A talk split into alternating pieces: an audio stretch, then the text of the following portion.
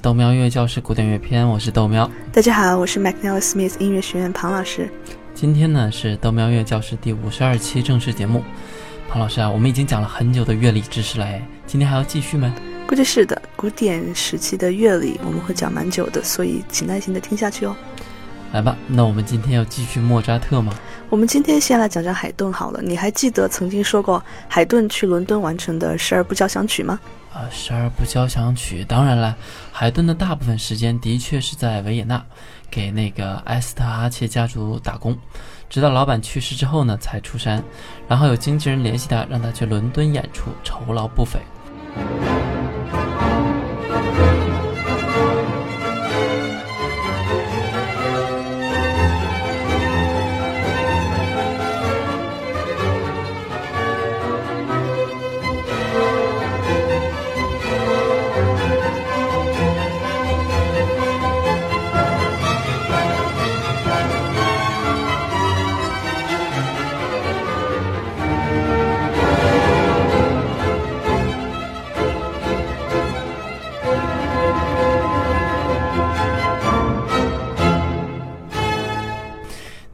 一七九一年到一七九五年之间，海顿去了伦敦，而且创作出他一生之中最棒的十二部交响曲，统称《伦敦交响曲》。嗯，实际上海顿并不是唯一一个被邀请去伦敦的作曲家，莫扎特和贝多芬也一直和不同的经纪人商量要去伦敦捞金，但后来并没有什么结果。而的海顿呢，的确去了伦敦，而且我们还知道。海顿是在汉诺威音乐厅里演奏的，他也在自己家里卖票。我们在图一中呢可以看到一张海顿当年卖出的票，上面还有他自己的签名。你可以看到在票的上面写着 Hanover Square Room，就是汉诺威音乐厅，海顿博士之夜。啊，下面是时间：一七九二年五月三日，星期四晚上八点开始。这个东西在今天可是算文物了，我也应该弄一个，嗯，庞博士之夜。豆苗，以后你去听我的音乐会，也要把票保存好。好，我已经全扔了，没有存东西的习惯，我比较习惯断舍离啊。回到正题啊，这个票价呢，相当于今天的六十美元左右，也就是三百到四百人民币左右。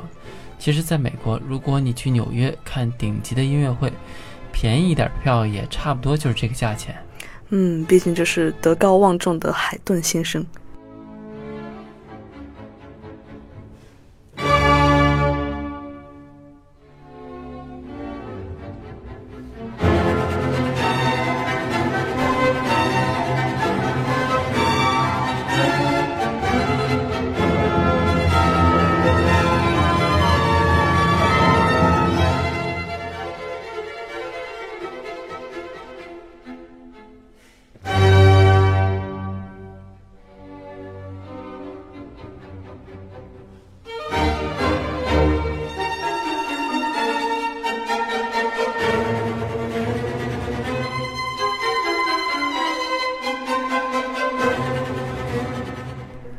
在当时呢，如果你想买票，你需要去海顿的家才能买到。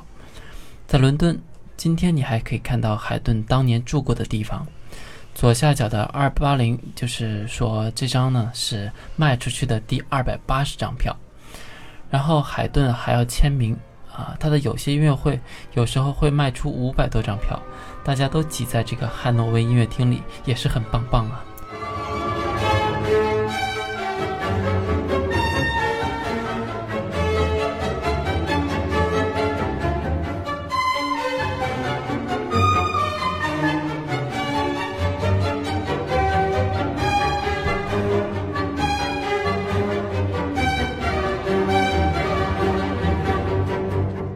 在十二伦敦交响曲中，有一部作品非常亮眼，基本上只要是提到海顿，就必须提到这部作品。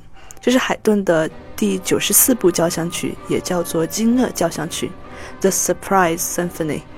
惊愕这个名字起的？是的，是因为在第二乐章中有很不一样的 surprise。大家在图二可以看到交响曲的套路啊。这部作品是四个乐章的交响曲。Surprise 在第二乐章，我们今天要讲的也是变奏曲式，所以非常大。我首先来谈一下这个第二乐章里面的两个主题。首先是第一主题，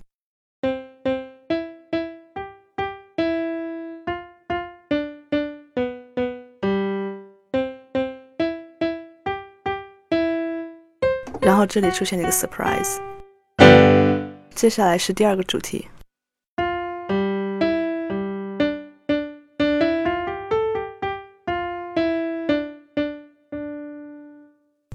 这两个主题主导了整个《惊愕》的第二乐章。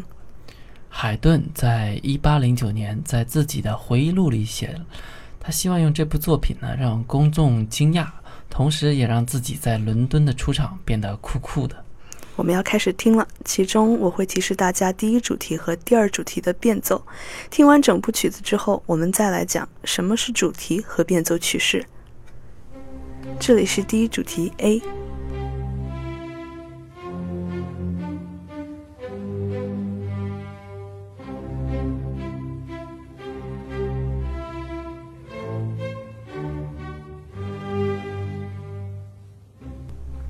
第一主题 A 重复一次，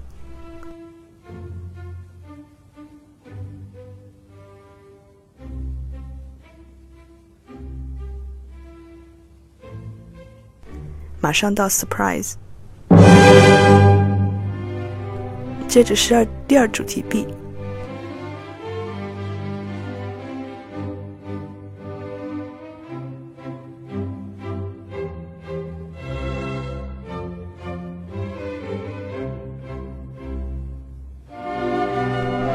第二主题 B 重复，这里其实是一个 binary form 二段式。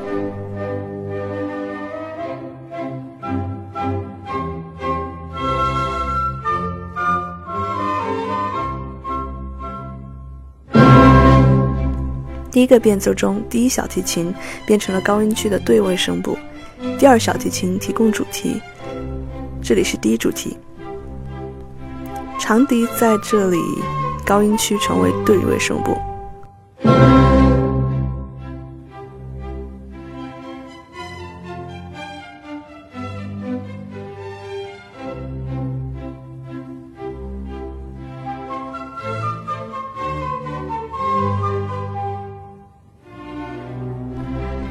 这里开始第二个主题变奏，第一小题一直是高音区的对位声部。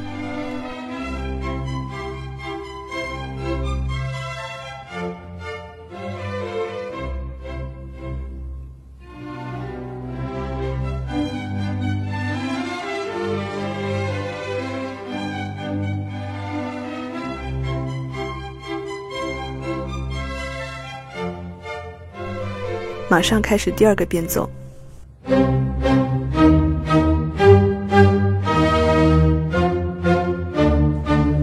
海顿在第二个变奏中用了小调，而且都用 fortissimo，很强的力度来演奏。这个是第一主题。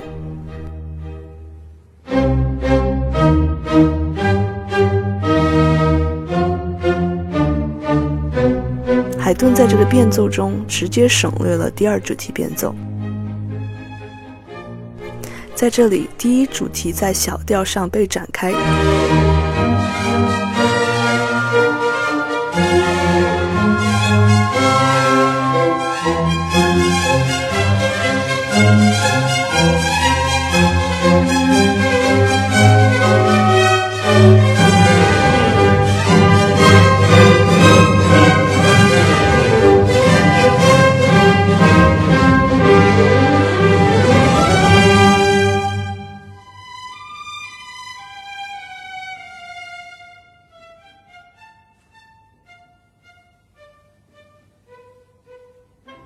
第三个变奏开始了，又回到了大调，弦乐负责主题，管乐做点缀。这里是第一主题变奏。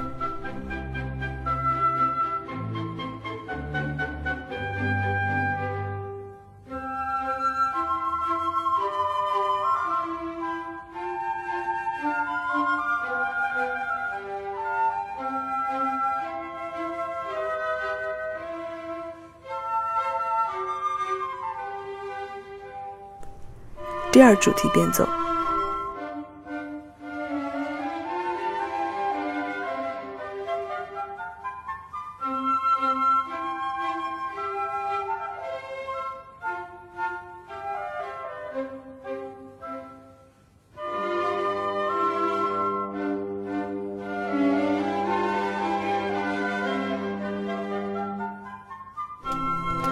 第四个变奏和第五个也是最后一个变奏一样，动用了 arpeggio，都是快速的爬音。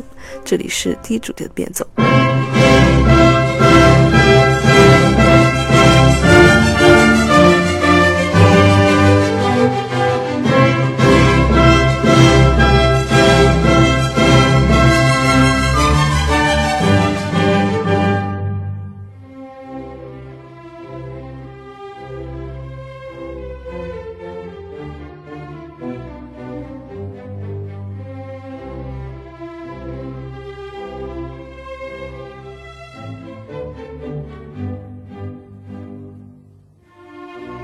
第二主题的变奏。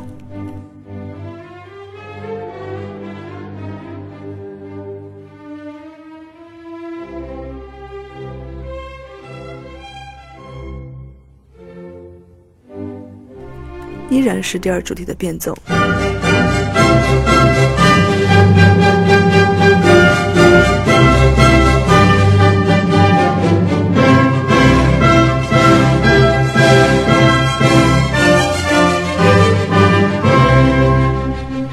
开始结尾扣的回到原点。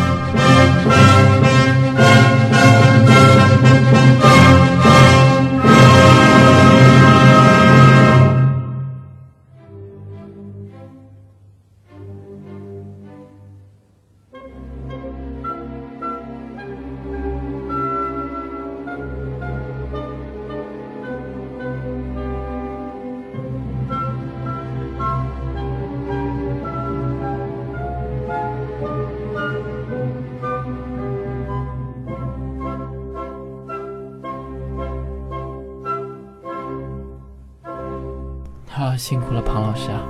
正如我们刚刚听到的，主题和变奏曲式中，一段旋律被改变、被装饰，有时候改变音高和力度、节奏、和弦、情绪、调性等等，总之给人一种听起来比较像但又完全不一样的状态。可以肯定的说，在古典主义时期，海顿的这个创新呢，绝对可以让听众惊愕。海顿于1792年在伦敦首演了这部第九十四号交响曲，这也是他在伦敦系列交响曲中的第三部。当伦敦人听到这首曲子之后呢，因为太好听，以至于大家让他来了一个 encore。经常听音乐会的人就知道，encore 就是再来一首或者再加一曲的意思。从那之后呢，惊愕的这个乐章变成了海顿最受欢迎的作品之一。其实主题和变奏曲是想要成功的话，首先从主题上来说就必须要简单，要被人们所熟知，容易记住。一般来说，很多作曲家们会选择一些像民歌、爱国歌曲，小旋律很流行，而且耳熟能详的，都利于作曲。因为只有一段旋律足够简约、足够独立，你才更容易给它穿上新的衣服。我们要不要再来一首啊？好啊，不过不知道我们的听众朋友们有没有看《莫扎特传》那部电影？莫扎特把萨利利的曲子随随便便就弄出了很多个变奏。我们今天就再来一首莫扎特的变奏曲。我们之前其实听过，今天来详细讲一下。哦，庞老师说的一定是小星星变奏曲。这首曲子是 K 二六五，大家如果需要编号，你可以查一下。是的，大家对于小星星的主题已经很了解了，我就不讲了。我们主要看看它是如何变奏的。这里首先是第一主题 A，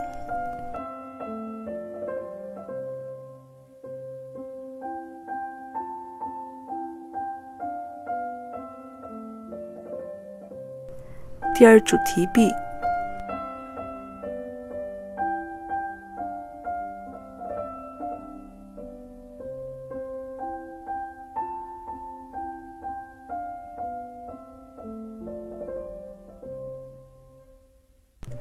第一变奏使用了高音区的装饰音。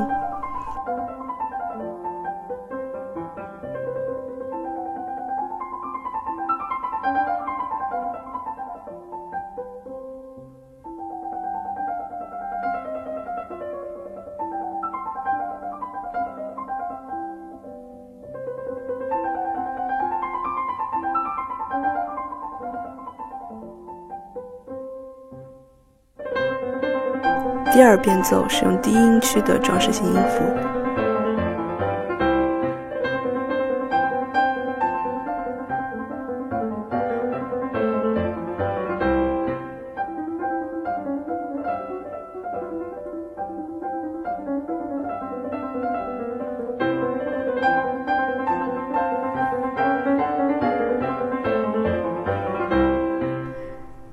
第三变奏大量使用爬音 （arpeggio）。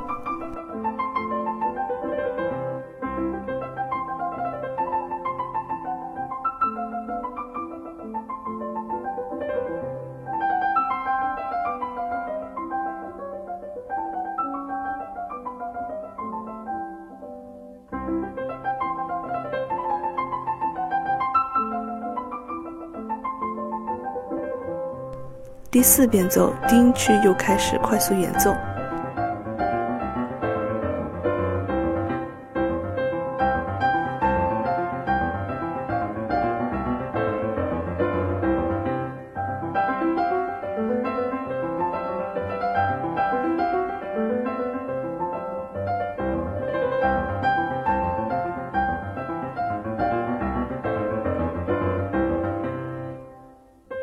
第五变奏，高音和低音区交相呼应。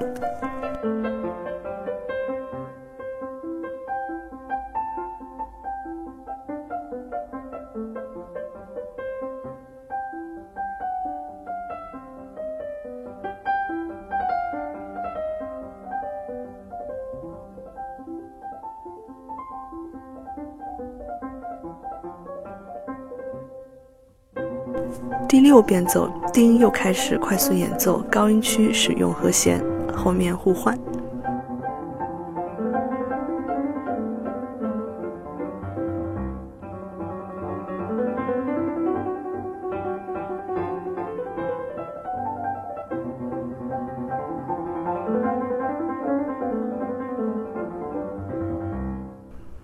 第七变奏，一开始是一段音阶。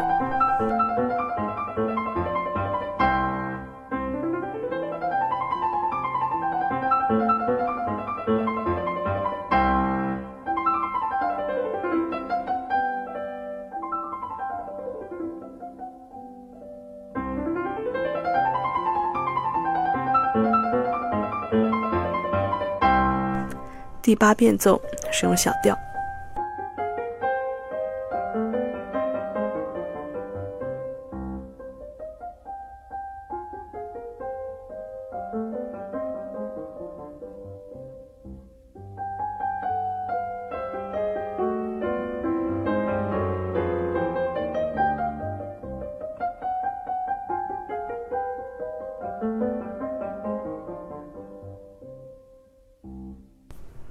第九变奏回到大调，这段并不长。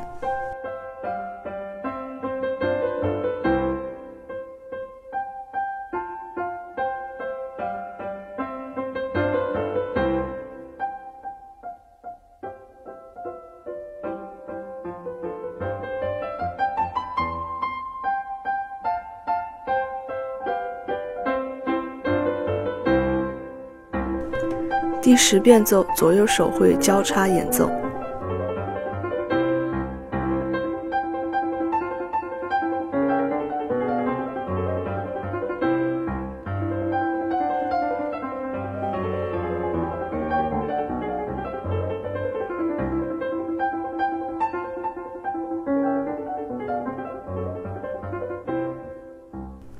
第十一变奏。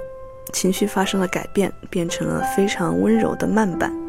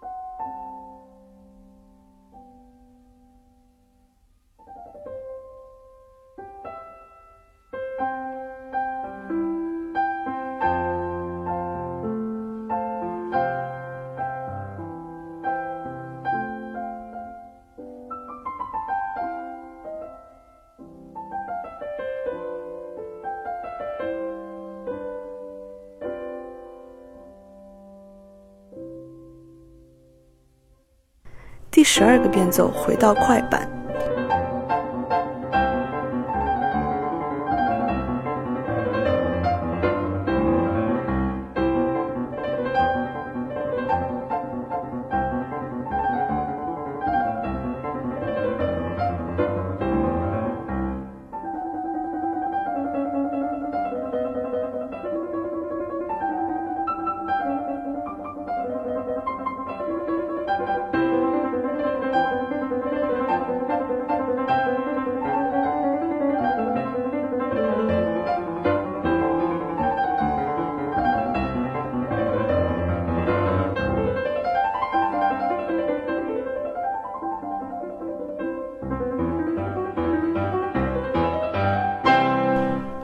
这曲子这样听下来还是挺长的。在古典主义时期，让一位钢琴家在演奏会上根据某一段简单的旋律即兴演奏一系列的变奏曲，其实是一件非常正常的事情。很多时候，一些听众直接提出要求，然后音乐家开始演奏了。是的，很多证据可以证明莫扎特就特别擅长这种即兴的临场变奏。一七八零年，莫扎特写下了这个法国民谣即兴变奏的曲子，就是这个小星星变奏曲。这段旋律呢，为人所熟知，所以即便加上了很多很多的变化，人们也能听出来。我们今天最后听的一首曲子是中国人民都熟悉的啊，《红楼梦》主题变奏曲。哎，这样我们的时间又差不多了。如果您想找我们本期的配乐，请到喜马拉雅 FM 个人主页找纯音乐文件夹，记得加微信号豆苗 Radio。这里也感谢大家打赏，大家请关注我的微博 m c n i c e Smith 音乐学院彭燕，我们下一期再见。